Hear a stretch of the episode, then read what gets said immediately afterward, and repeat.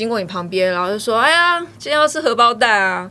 哎，我看那个飞机又该降落了，什么之类，就是故意讲的话。”我就这样看着他，我说：“你知道吗？我们女生的性征都在外面，我多大你可以看，你可以猜，你都可以拿来开玩笑。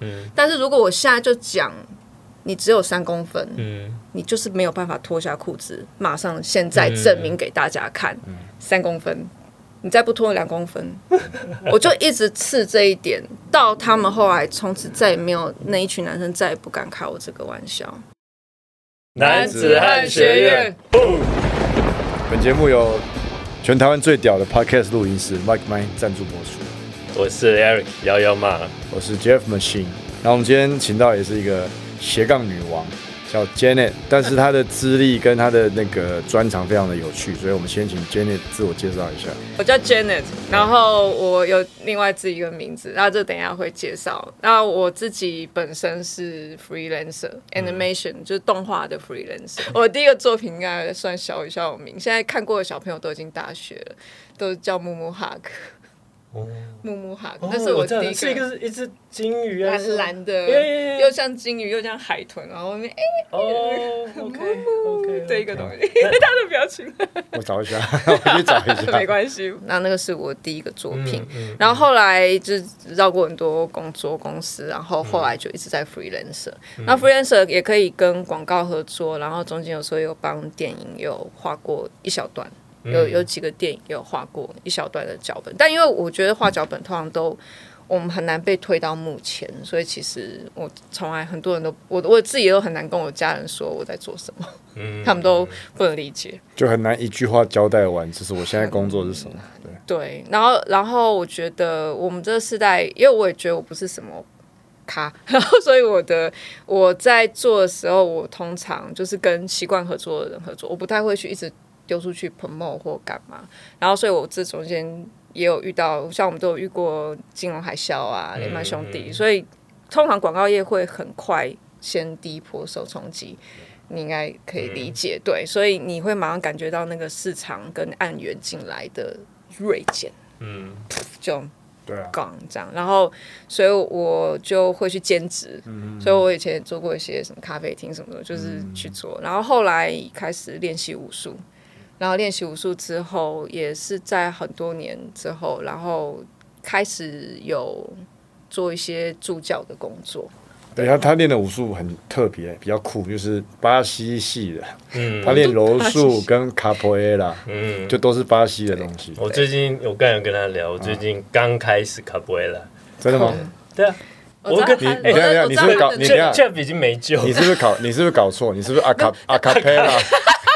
其实你是觉得哦对哎哦对，有搞错哦，对，你是阿卡佩拉哦，原来那个他讲的人，原来哦，没有，fuck you，没有，对，卡普埃拉就是台湾都称巴西战舞，就是很像在跳舞旋转那个，那个也是巴西来，柔术也是，所以这两武术我都有接触过了，非常有趣。你有你有接触过卡普埃拉？我在卡我在 Rio de Janeiro 那时候，啊对，我的刺青店的老板，对对对，是。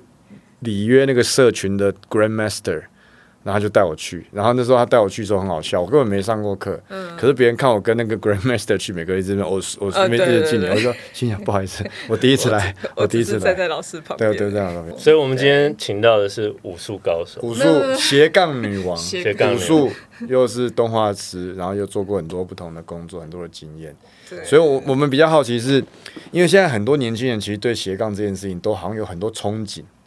或是说有很多向往，所以我也很好奇，就是像别人认定我也是一个斜杠的人，可是我我不觉得我斜杠，我只是做很多我自己有兴趣的事情。嗯，我也这样。对，然后像你，就是以你的想法，就是你有没有以你自己斜杠的身份，想要跟年轻人或是跟大家分享你对自己的这样的人生规划，或是这样的一些选择，你有没有什么想法，或者什么你觉得可以值得分享的？哎，我觉得我遇过很多年轻人，的确会问说。就是，例如说怎么变成 freelancer，怎么斜杠，我都想看，高辞职就好了，辞职就好啊。对，就是你就是因为过得不好，所以你才会变成 freelancer，不想受限。对我们不想受限。第一个，我的确是到后来在公司，我觉得我就是不适合公司，我真的就不太能够接受在公司体制里面，所以我就离开了公司。反抗权威？没有，我不敢反抗，我没什么好反抗，就是我就是顺着他们走。对，但是我用我自己的 lifestyle 去去生活，因为我就像我每次在家里，然后我妈看到我，她就说：“你就一直在房间里面，你就是床跟。”椅子，那个工作桌子，然后你就只要打一个滚，你只要翻个身，你就开始工作，然后再躺回来，你就开始看电视。你你你人生你在干嘛？你有出你有你这样怎么跟人社交？我说我在你看不到的地方，我要出去接案，我要出去跟不同的导演、跟不同的公司合作，我要跟他们就是面对面，然后去一个晚上，然后熬夜，然后要把东西生出来。我说我在你看不到的地方，我比我在一个公司里面，我只会对到某些人比起来，我接触到的人比你想的更多。嗯。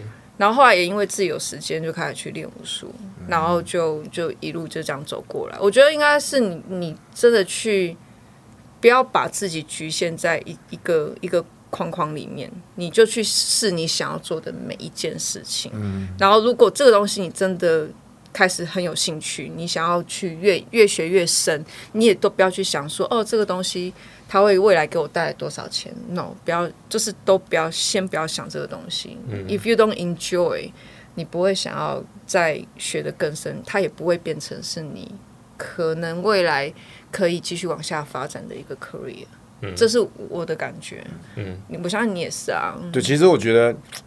像很多事情都是你在不知觉的情况下去串联的，而不是当初我学 A，因为我知道 A 可以干嘛；学 B，我知道 B 可以干嘛，而是因为我喜欢 A，我也喜欢 B，我也喜欢 C，所以我都学学看，都做做看，然后突然机会就来了，或者突然你好像就可以透过这个东西去有一些合作的机会。对，像我那时候很印象很深刻，就是那个贾博士有讲过嘛，他很喜欢研究那个。英文的书法的不同的字体，嗯然后说那时候在学院有上课学那个，然后很多说你去学这干嘛？他说我也不知道，我只是很喜欢。嗯可是他后来研发那个 Apple 的系统的时候，他就把这个东西放在里面，然后说 Apple 系统里面很多的字形是很有艺术感的。他说那就是他从来没有想过会有一天可以有这样的功能。对啊，他就他就 better than others，就是让喜欢这种设计的人会觉得，哎，这个东西真的不一样。对，所以他最早一群用苹果的很多都是设计设计师啊，然后相关产业的人，就是觉得哎，这东西看起来就是美，包含它的外形啊、整体啊，因为因为他注重这些东西。还有一个例子很有名啊，就是说，他说当时他设计视窗的时候，他要求设计师要设计出圆角四方形。啊，然后设计师说这什么东西，没有人知道。从来没有这个形状，四方就四方，长方是长方。他就说，他就开始举这个招牌是圆角四方形，那个也是，那个也是，就是他现在视窗那个形状。嗯，所以就是你透过一些你自己没有想过特定目的的行为，其实你可以启发跟发掘很多你自别人看不到的视角。嗯，就是他不是 freelancer，他不是 freelancer，那我们是。讲到 freelancer，我我我刚才在你描述你的这个状态啊，嗯，我有一个问题就是。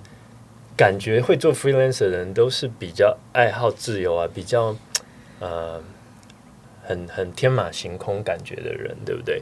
那但是 freelance 又像你刚才讲，它其实是需要很大的纪律，你才有办法维持你的案源啊，你的工作进度啊。嗯。但是这个两个其实是有一点点冲突的，因为因为我本身也经历过这些事情。那你是怎么样去纪律你自己，或者是说你？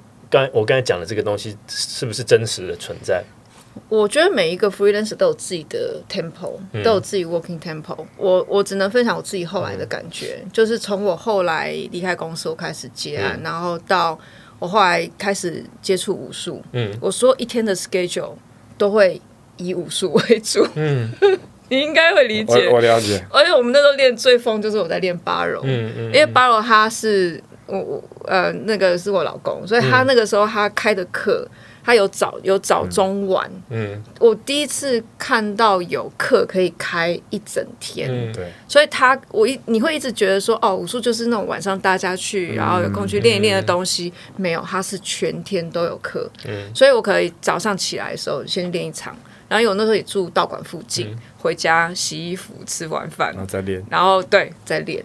然后弄一弄晚上，如果那天我是要练别的，我就去练别的；啊，如果那晚还有课，我就去。啊，就算没有体力，我可能最后还是去弱一下，这样子。就变成一个 lifestyle 了，对，一个生活风格方式。对，我是用我去学习武术的时间来砍掉之后，剩下的时间拿来处理我的。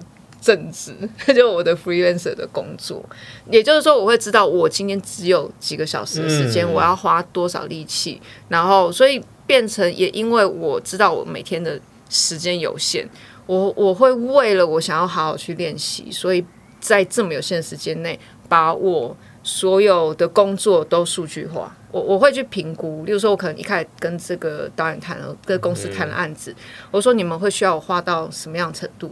他是只要 sketch 就好吗？还是我需要完稿到嗯什么样什么样子什么状态？那那个时候的还有包括有黑白稿，广告还有分黑白稿跟彩色稿，就是这些东西都是我知道我今天画一个这样的东西，我需要花多久时间？然后我今就等于自己抓到感觉之后，每一天扣掉了练舞的时间，然后全部就拿来。我觉得这个才是真正 freelance 的精神。freelance 有时候其实不是要。摆脱一些束缚，而是你要把你的时间可以空出来去追求你想做对对你人生更有意义的事情。对，然后工作它当然也是有意义，但是它真正该是我一天的全部。所以我觉得其实 “free” 这个字就很有趣啊。大家讲自由业，自由业不是你想干嘛就干嘛，而是你要用自律去。换取你换取你的自由，对，就是有那个 Jocko Willink 就有讲嘛，自律才是自由嘛。对。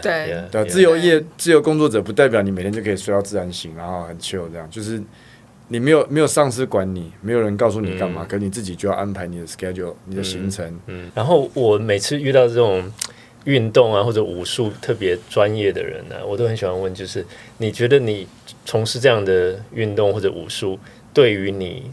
在这个自律上面，或者是在于你工作的这个安排上面，你觉得有什么样的改变吗？对我来讲，有一个很大的差别，但我不知道其他武术有没有，因为我练的是卡普埃拉，卡普埃拉比较不是那么完全就是打击派，就它也是可以拿来当格斗技使用，但是我们平常在练习到最后，我们呈现出来在玩的这个状态，它。就真的比较像在对话，其实其实九基组也有一样的感觉。其实武术都是武术都是都是对话。对，可是我们没有那种干嘛把你敲倒。其实不会啦，我像我我们在训练，就算对打，我们也是透过肢体在对话。你给我你给我一个讯息，我要接收再回应你，然后我们要一直去见招拆招，然后要去互动。我自己的认定就跟你讲一样，其实武术它是一种。肢体对话的形式，也是一种自己跟自己对话的形式。嗯然后透过这些程序，你会对自己有更深的了解。对，我觉得这个是很特别的地方。所以去感觉那个 energy，嗯，是，这是我觉得我在武术里面感觉到。所以当这个都运用在平常工作的时候，我觉得我们在特别是影像沟通这件事情上面，我们的沟通是很空泛的。对。我们都要经过一个实体画像，所以我要去画出来。所以我的工作一直在用影像去跟别人沟通，或者是去 picture 你大概在想什么，你口语写出来，然后我要去把它画出来。对我来讲，武术给我感觉就是，我也同时在 picture 他想要给我什么东西，他想要让这个游戏，或者是在那一瞬间，他给我的一个 kick 或什么那个速度跟他。勾到我的感觉，那些我会知道，我是刚做什么你不开心，或者是你刚是误会了我说什么，就我给你一个什么，或我认为在玩，但你觉得这不是你要的。我虽虽然刚开始练，但我真的觉得卡布雷拉特别的重要，是因为它不是打击，它不是对抗，对，它不是所以，但是你要很有注意对方在做什么，因为你一个不小心，你可能就会被扫到，对。对啊，所以它是很。我觉得是一个蛮优美，然后蛮需要互动的。所以我觉得在练习武术之后，我对于在工作上面的沟通，我觉得有改变我对沟通这件事情的理解。在武术里面，你像你刚刚问说有没有遇到有毒的男子气概？嗯嗯，我觉得多多少少会，虽然已经很少了，因为第一个卡普亚比较。我觉得距离比较远吧，然后再就是因为它不是那么直接的打击技，它不是像我们去学拳击那么多直接的对对对对对对，那个容易走心。我其实到现在想的时候还是打一打是神奇的，对我应该会。我常有就哎，你那么大力干什么？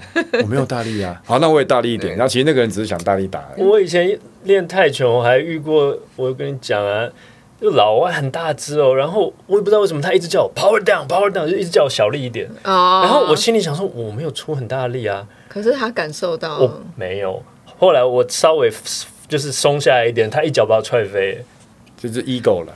对。而且而且那个人是是好了，不要讲谁，我知道。我觉得还有但是他是半职业选手，我根本怎么跟他比？可是我觉得有一个可能性哦，他有可能是觉得说这家伙应该不怎么样，然后他觉得。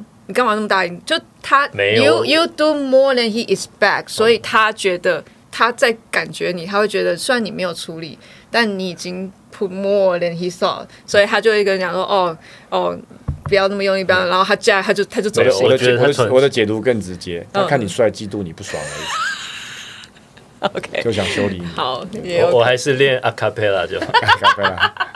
啊，卡布拉很好。其实我觉得在武术在卡布拉里面，我个人是还没有遇到太多，偶尔啦，可能有一些男生来，然后因为毕竟我已经是练算是最久的学生之一，然后又是女生，所以有时候男生来，他可能也会一副那种就是哦，力气花高，对，就那种，对，就这很无聊了。真的很多人每次来没学过干嘛，就很想说，哎，很强吗？对，我可以试试看吗？认真打，我说可以啊，但是你如果认真，我也要认真啊。在武术里面，我会把那个男女的 filter 会没有，可是我知道有些人来，他们看到你是女生，他会有一个有一个有个滤镜，他会有个滤镜。包括例如说，我也有在，因为我后来没有练练柔术了，因为我全部都想要很多条一直走的话，我身体会受不了，嗯。时间也受不了，对，时间也受不了，对我没钱吃饭。所以后来后来就，但是有学到一个基础啦。然后后来曾经也有些朋友，大家在卡布拉里的时候，也是会分享一下说，哦，巴西柔术他们什么一些 take down，或者你在被骂的时候，你要怎么解之类的。对我来讲，这就是武术。我在告诉你这个技巧，他就一直觉得你是个女生，你为什么要往我两腿中间钻？我就说 close guard，come on mount。然后当我抓到 mount，然后他们都会觉得说，你一个女生。哇，就是他们会有对你会有一些觉得说好像很害羞什么什么的。那你你有感觉在某种程度是一种歧视吗？或者是一种我不舒服不舒服的一种？对我来讲我没有不舒服，就尴尬不是我就是别人。我是大大方方的，我不尴尬，尴尬就是对方。对我就是大大方方的，我没有在。想要摸你哪里，我也知道你没有，我也会先预设你没有，因为你有的话，我一定会感觉得出来，我一定会不舒服，我就会开始保持距离。但只要进到是学习或我们大家在分享的时候，我绝对都会先把这个 filter 都先拿掉。那这个也会影响到，我觉得我去到外面，其实就我也会变这样子。嗯，所以。当你把 filter 男女的 filter 全部拿掉的时候，很单纯，只是在看人跟人怎么互动。嗯，所以我把这一块有延伸到我在外面跟所有人互动都是这样。那因为你的工作的关系，影视圈其实特别多这种故事，读到爆的男子气概，不是有？你你有没有什么故事可以跟我们分享？我觉得很可惜，我遇到的时候都是我还没学武术的时候。哎，可是我遇过真的是那种，就是男生他们看女生，然后都会说：“哇，这个妹怎么样子？”就是我知道，虽然大家可能是中午休息在吃饭，然后他自己的身份也是一个已婚有小孩，而且是女儿的人，然后可是他讲话就是超不尊重女性。就是哦，是那个，如果是个妹什么的，我就怎样怎样啊，这个一定都是去跟男生干嘛干嘛胡搞什么的，然后你都会觉得有点超过。嗯。然后现场我们那时候其实公司，其实动画圈里面动画公司里面很多也是女生。对。你觉得有点觉得就是你不太需要在女生的面前去讲这些事情，讲的这么那个。可可是，在那当下，你不会说，哎，我我觉得有点不舒服。你可以。其实我是蛮直接，我通常都是会说一些什什么，就表示说，你你自有女儿，那你以后也会这样跟他讲话，所以你会吐槽他们，我会吐槽，然后他们都会一副那种就是你开不起玩笑嘛，哦，所以这就是我会被我也会被反呛啊，就是又不在讲你。又不是在说你，或者是哦啊，你你跟这种东西沾不上边，因为我我不是一个很分分门能外表的一个女生，所以他们也会觉得就是好像我在嫉妒，或者是哦，因为你是女生，我在讲一个身材好的女生，你八竿子打不上边，也有这样子的回呛。那那还有一种情况是，有时候男生会以为啊，我们大家好同事啊，就是他忘记你是女生，有没有可能是这种状况？就是，哎，我只是当做我就是平常讲话，我就是这样子啊啊，我没有特别把你当做外人，或把你当做一个有特殊什么感觉，然后他就是想讲就讲了。然后看他是开开什么玩笑，他如果今天是开我的玩笑，我就会回敬他。嗯嗯，我其实我我觉得这一点我在没有练武术之前，我完全是如出一辙，就是我完全是一样的，就是。如果你可以开我玩笑，我也一样可以开你玩笑。这个在我上一次在跟朋友聊的时候，我就有讲过。以前有男生跟我讲说，我以前高中的时候都在国外，然后那些男生就是一群有点 gang 的人，男生对他们就是一群混在一起，然后他们就喜欢经过你旁边，然后就说：“哎呀，今天要吃荷包蛋啊！哎，我看那个飞机又该降落了，什么之类，就是。”故意讲那种话，然后你都知道他在讲谁，然后你就会说你够了没有？然后就会看你说我不在讲你，他就是会这种挑衅，对。然后我就会不知道为什么哪一天我就好像就在那边也突然不知道什么开关就开了，然后我就他又是在那边讲的时候，我就这样看着他，我说你知道吗？我们女生的性征就在外面，我多大你可以看，你可以猜，你都可以拿来开玩笑。但是如果我现在就讲。你只有三公分，嗯，你就是没有办法脱下裤子，马上现在证明给大家看，三公分。然后现场所有男生都不敢讲话。哎，这招不错，没有人想要，没有人暴露自己的。对，对，我说你现在有种，你脱下来证明啊。你再不脱两公分，我就一直刺这一点，到他们后来从此再也没有那一群男生再也不敢开我这个玩笑。就是你敢开我，我把我们放在同一个点，你要 body shaming 我，但是你是因为我看得到啊。嗯我们最喜欢拿这些东西看得到的东西来来来说。那你想要让我觉得不舒服，我很清楚我怎么让你不舒服，我就会用最直接的那个字。对就是就这样，以其人之道还以其人对，然后的话就是练武术，然后我我也觉得我 我有我有变得比较温和，就是哦，反而练武术，你们的心得是反而练了武术更成熟，跟我也我也我也这样觉得，我会感觉那个 vibe 是什么，对，然后你也会自己开始取决于我要现在。现在就把这事情搞爆吗？我要现在就不，这东西听一句话就往你脸上冒吗？听起来很奇怪，但是就像他讲，当你有能力去对付这些状态的时候，其实你不见得会想要拿这个能力出来。你会觉得说，也许我们都有更好的解决方法，或是更好的沟通方式。我可以把你弄得很惨，可是我需要这样吗？好像不需要。对，对，就是我觉得这是一个很不同的思维模式。还有一种模式是像我这种。我我学了一阵子，我就跟你讲，我跟他说，嗯，我真的觉得不要随随便便跟人家起冲突，真的，因为你不知道对方有没有练过。对啊，如果对方有练过，即便是看起来瘦小，他也可以把你弄死。看看得出来的不危险，看不出来比较恐怖。以前古以前在江湖上有流传过一个东西，就是你在行走江湖的时候遇到几种人，你绝对不要去招惹他们。不是大汉，不是什么看起来很强的。第一个，身材矮小啊，斯文的人，对，妇孺、妇女。第三个，和尚。他说，这些人呢，外形看起来没有贺阻力，但是他们如果敢跟你叫板，你对他们强硬，他们敢回应。通常这些人的路数都是暗器、阴招，或是比较危险的，因为他们敢跟你对着杠。就代表他们对自己是有认知、是有信心的。练了之后，你就会发现到很多很厉害的人，你根本看不出来他很厉害。对，我第一次去巴西，被一个六十几岁阿伯，他根本不用手就降服我了。嗯，然后就觉得这是什么鬼啊？第三只脚吗？没有，他就是用脚，他用脚让我失去平衡，然后脚一勾一抓，我就投降了。然后我就第一次看到有这样的东西，然后觉得哦，就是你要你要保持 humble，你要谦虚，然后你要尊重每个人，因为不是。为了保护别人，是要保护你自己。对对对对对，你保护你自己知道你会遇到什么人。我之前练卡利菲律宾武术的时候，魔杖。对，我们的 master grand master 来台湾，他也是一个老人家，可是他只是站在你旁边，他是跟你一直笑一直玩，然后他就哎，这边是你的喉咙，这边你的动脉，在这边要划一刀，你就你就五分钟之后就白，没有止血就白了。他是站在你旁边，他都不用这样一直看着你，他已经知道你所有的重要的脏器，你的弱点在哪里。他是一个六十岁的老人家，然后我每次都说好了好了，master 吃饭，他就拿筷子吃，然后就。好了好了，那是蛮调皮的，没有什么很爱玩。我们这些这些小学生，我觉得我老师那个卡野老师还是给我们一个很很好的一些一些教教导。他还说，其实不论他对方多多强多弱，不是你能不能干倒他这件事情，是两方都要付出一定的代价。嗯，这些东西，因为他学法律的，他说这东西也不是只是你今天会让对方受伤，这种断手断脚，这个都是小事。你人在。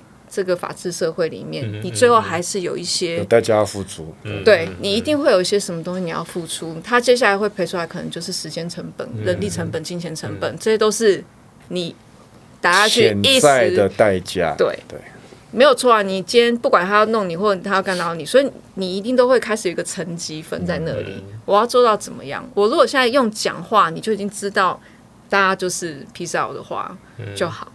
就就可以这样子，但如果不行，一层一层，然后或一触即发爆了，你就有心理准备。对，你就要有心理准备。嗯，所以更多的是练武之后怎么内化。内化。对。You should be a monster, but you have to learn how to control it。对，无论如何，就是当然，我觉得没有在学武术的女生，我有朋友会问说啊，我又不是你。然后我我后来听一句话的时候，我就在想，我就在理解。我前阵看那个简少年。他说，有的女生看面相就是很容易欺负，然后他就问老师说怎么办？他说，他说运动有用嘛，因为大家觉得运动可以让自己身体什么有一些协调啊，什么看起来有自信。然后我说没用，练武术，练武术。然后我听，我觉得哎，对，哎，我觉得会转化气质，对，你的气质会会变。小心，我女儿五岁了，差不多了，差不多，差不多了。先从八楼开始，拜拜两位为师。不用，先去先去练一些八楼啊，然后大肌肌慢慢慢慢慢慢累积起来。